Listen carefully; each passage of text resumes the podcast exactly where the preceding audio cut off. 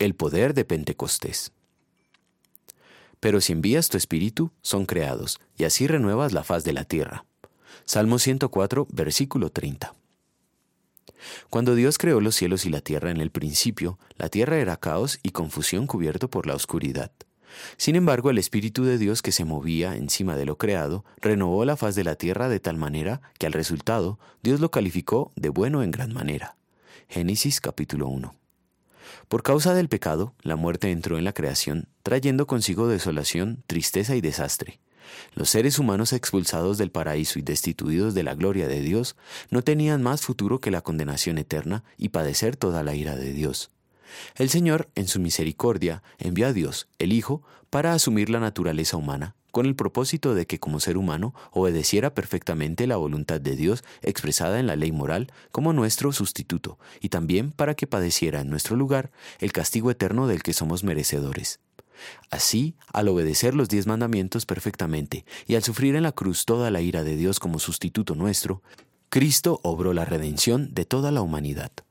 Pero esa humanidad se encontraba muerta por causa de sus delitos y pecados. Era pues necesario darles vida. Por esto, Dios envió al Espíritu Santo para que, como al principio, renovara la faz de la tierra. ¿Cómo lo hace? El Espíritu Santo actúa en la palabra de Dios. El Evangelio es la palabra con la que Dios el Espíritu Santo crea una nueva humanidad. Así lo enseña la Biblia. Ustedes han nacido de nuevo, no de simiente perecedera, sino de simiente imperecedera, mediante la palabra de Dios que vive y permanece. Y esta es la palabra del Evangelio que se les ha anunciado a ustedes. Primera de Pedro capítulo 1 versículos 23 a 25.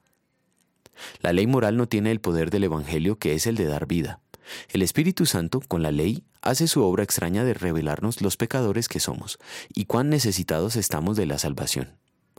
Cuando a un pecador desesperado, porque reconocer merece de toda la ira de Dios, le es anunciado el perdón de pecados en el Evangelio, el Espíritu Santo le otorga la fe salvadora y vida eterna.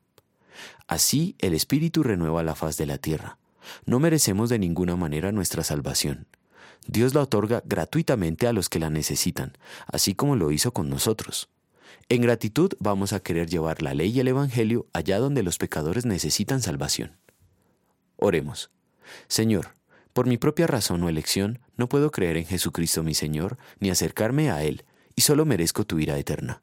Gracias te doy porque tu Espíritu Santo me ha llamado mediante el Evangelio, me ha iluminado con sus dones, me ha santificado y guardado en la fe verdadera por los méritos de tu Hijo. Amén.